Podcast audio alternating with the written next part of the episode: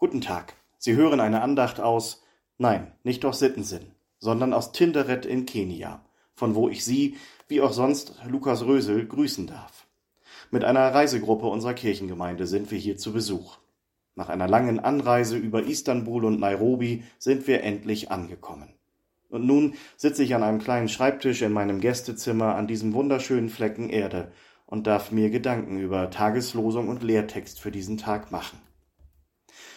Die Tageslosung für heute steht im kleinen Buch des Propheten Micha.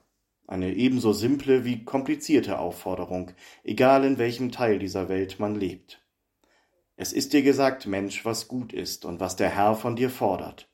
Nichts als Gottes Wort halten und Liebe üben und demütig sein vor deinem Gott. Es ist Aufgabe der Propheten, den Menschen Gottes Willen in Erinnerung zu rufen. Sie prangern Missstände in der Gesellschaft an. Oft üben sie Kritik an sozialer Ungerechtigkeit. Da wird einem als Besucher hier in Kenia schon etwas anders zumute. Der Unterschied zwischen dem reichen Europa und dem einfachen Leben oder der Armut in Ostafrika springt einem ja ins Auge, sobald man den Flughafen verlässt. Auf unserem Weg sind wir in Nairobi am größten Elendsviertel des Landes vorbeigefahren. Manche sagen, es sei der größte Slum Afrikas. Diese krassen Unterschiede zwischen arm und reich in dieser Welt, sie sind einfach ungerecht. Und wir haben mit unserem Lebensstil einen großen Anteil daran.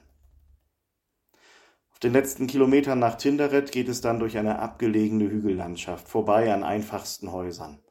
Viele Kinder in Uniformen kommen gerade aus der Schule. Sie jubeln uns förmlich zu. Sie freuen sich einfach über den Besuch aus Deutschland.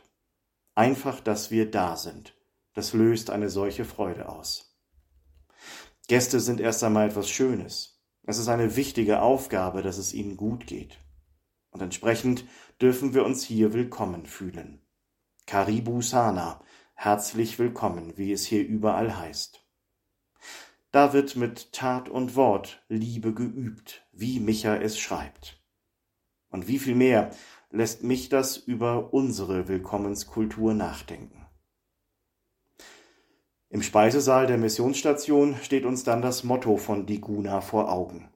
Wir wollen, dass alle Menschen im Westen Kenias die Liebe Christi erfahren. Genau so kann man Michas Worte doch mit Leben füllen, im Westen Kenias genauso wie im Nordwesten Deutschlands und an allen anderen Ecken dieser Welt. So hat Jesus es gemacht. Diesen Auftrag hat er mit Leib und Seele verkörpert. Davon erzählt der heutige Lehrtext aus dem Matthäusevangelium. Jesus zog umher in ganz Galiläa, lehrte in ihren Synagogen und predigte das Evangelium von dem Reich und heilte alle Krankheiten und alle Gebrechen im Volk. Ein bisschen dürfen wir als Reisegruppe in diesen Tagen in Kenia daran teilhaben, mit unseren kenianischen Gastgebern Gottesdienste feiern, für die Kinder im Kinderheim ein Sommerfest ausrichten, Menschen in ihren Häusern besuchen. Das Evangelium, die gute Nachricht Gottes weitergeben. Und dabei mindestens genauso viel auch wieder empfangen. Wir sind dankbar, dass wir das hier als Gruppe erleben dürfen und nehmen gleichzeitig so viele Segenswünsche mit nach Deutschland. Denn dass die gute Nachricht auch bei uns unter die Leute kommt, das ist ja für die Menschen hier wiederum genauso ein Gebetsanliegen.